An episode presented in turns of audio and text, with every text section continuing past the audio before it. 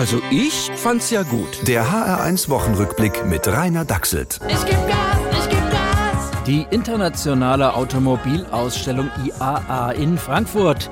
Laszive Models räkeln sich auf übermotorisierten Spritfressern, angegafft von gewissenlosen alten weißen Männern. Ganz anders die internationale Mobilitätsausstellung IMA in München. Vollständig bekleidete diverse Menschen sitzen in E-Lastenfahrrädern, wohlwollend betrachtet von klugen AktivistInnen. Hey, Moment, E-Mobilität ist aber auch voll klimafeindlich.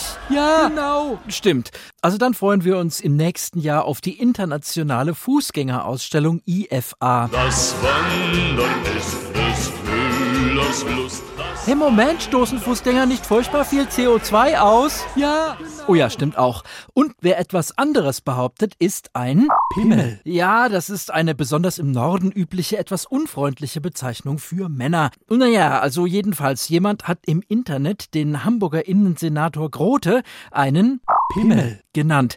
Und jetzt Besuch von der Polizei bekommen. Wir machen mal kurz den Faktencheck.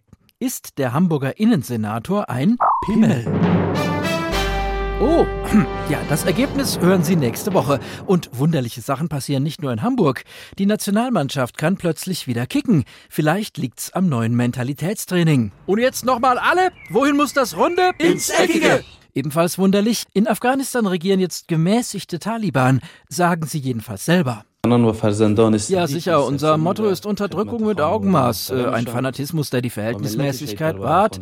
Und wenn Terror, dann aber auch unter Einbeziehung aller gesellschaftlichen Gruppen. Wir finden, radikaler geht's bei uns zu. Da möchte Friedrich Merz, Langzeitarbeitslose, mal ein bisschen an der Krawatte ziehen. Wahlforscher warnen allerdings, damit verprellt er die letzten Stammwähler der CDU, nämlich gut angezogene Arbeitssuchende.